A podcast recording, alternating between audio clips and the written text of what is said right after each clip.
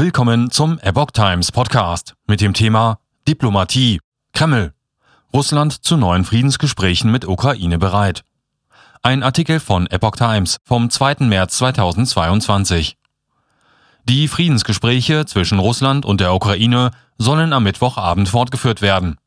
Unsere Delegation ist bereit, die Gespräche fortzusetzen, sagte Kreml-Sprecher Dmitri Peskov. Von der ukrainischen Seite gab es allerdings noch keine Reaktion. Russland hat sich zu erneuten Verhandlungen mit der Ukraine am Mittwochabend bereit erklärt.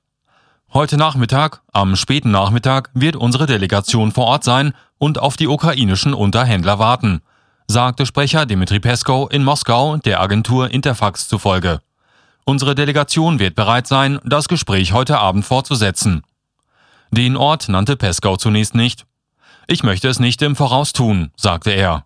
Er hoffe, dass die ukrainischen Unterhändler ebenfalls erscheinen werden. Eine Reaktion von ukrainischer Seite gab es zunächst nicht. Putin bekräftigt Bedingungen für Kriegsende. Russlands Präsident Wladimir Putin hat erneut seine Bedingungen für eine Beendigung der Militäroperation in der Ukraine nach Kreml-Angaben bekräftigt. Die Regierung in Kiew müsse die Volksrepubliken Luhansk und Donetsk sowie Russlands Souveränität über die Schwarzmeerhalbinsel Krim anerkennen teilte Kreml am Dienstagabend in Moskau mit. Zudem müsse die Ukraine entmilitarisiert und in einen neutralen Status überführt werden, hieß es in der Mitteilung zu einem Telefonat Putins mit Venezuelas Präsident Nicolás Maduro. Verpflichten müsse sich die Ukraine dem Kreml zufolge auch, künftig weiter auf Atomwaffen zu verzichten. Putin hatte zuvor gefordert, dass die Ukraine nicht Mitglied der NATO werden dürfe. Die ostukrainischen Regionen Luhansk und Donetsk hat er als unabhängige Staaten anerkannt.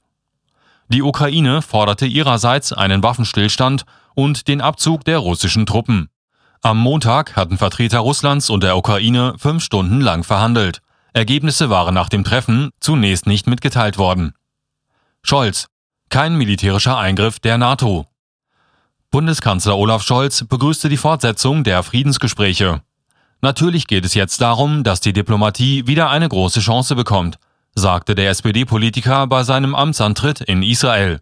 Scholz schließt erneut einen militärischen Eingriff der NATO in der Ukraine aus.